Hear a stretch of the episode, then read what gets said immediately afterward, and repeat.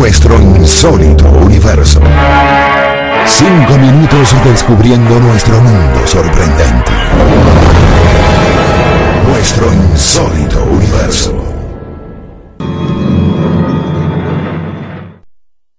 ¿Pueden ciertas pinturas acarrear mala suerte a quienes las poseen? Tanto el escéptico como el racionalista rechazarán tal cosa como producto de la superstición o ignorancia. Pero quien esto escribe conoce de por lo menos tres pintores y un tirapiedras quien se hizo pasar por tal, cuyas respectivas creaciones parecen haber estado contaminadas por algún tipo de efluvio nefasto. Pues, coincidencia o no, tanto sus cuadros como ellos mismos frecuentemente se vieron ligados a eventos de eso que los italianos llaman jettatura y nosotros le decimos pava o mavita. Aunque en ese aspecto nadie como cierto pintor francés de nombre André Marcelin.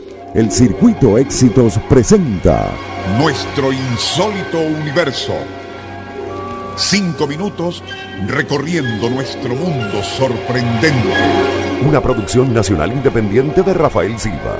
Certificado número 3664.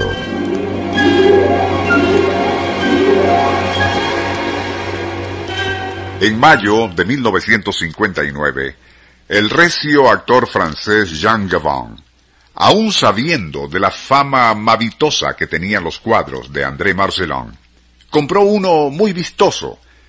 Cierta noche, semanas después, Gavin, quien era fumador empedernido, se durmió con un cigarrillo encendido entre los dedos. De alguna forma, las sábanas de su cama se encendieron y el consiguiente incendio no solo le provocó serias quemaduras, sino que destruyó su lujoso apartamento en el cual tenía valiosas pinturas de Matisse, Juan Gris y George Braque. Solo el cuadro de Marcelin quedaría intacto. En los años 60, un conocido publicista venezolano compró en París otra tela de Marcelin, pero solo dos meses después pereció en un accidente de aviación. A mediados de los 70, el presidente de una empresa internacional de alimentos con sede en Suiza adquirió otro hermoso cuadro de Marcelin Semanas después no solo sufrió un infarto, sino que su esposa lo abandonaría después que uno de los socios mayoritarios de la empresa le escamoteó sus acciones. Como los casos anteriores, hechos aparentemente fortuitos pero sumamente negativos parecían ocurrirle a todo aquel que compraba una pintura de Marcelón. Pero, ¿y si alguien la obtenía como un regalo?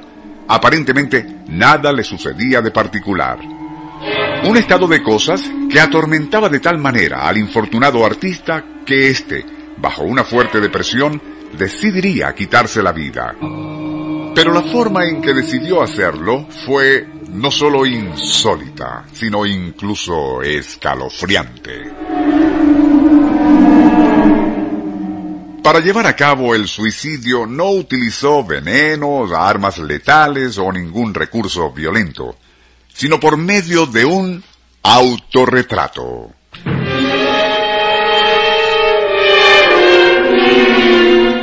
Aún siendo un artista escéptico y nada supersticioso, había terminado por creer que en verdad sus cuadros traían mala suerte y desgracias a todo aquel que los compraba pero no a quienes lo recibían como regalo. Fue así como dedicó toda su maestría con el pincel a plasmar su propia imagen, y cuando ya casi estaba lista, ofreció regalársela a un buen amigo suyo con una sola condición, que luego éste se la vendiera a él. De aquella forma, Marcelón deseaba comprobar si aquel supuesto efluvio maligno actuaría también contra su persona.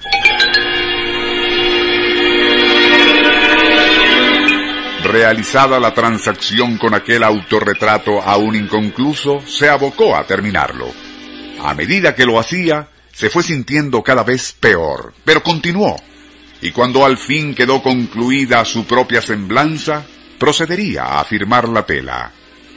Coincidencia o no, La muerte le sorprendió justo cuando trazaba allí la última letra de su apellido, es decir, la N de Marcelón. El Circuito Éxitos presentó Nuestro insólito universo.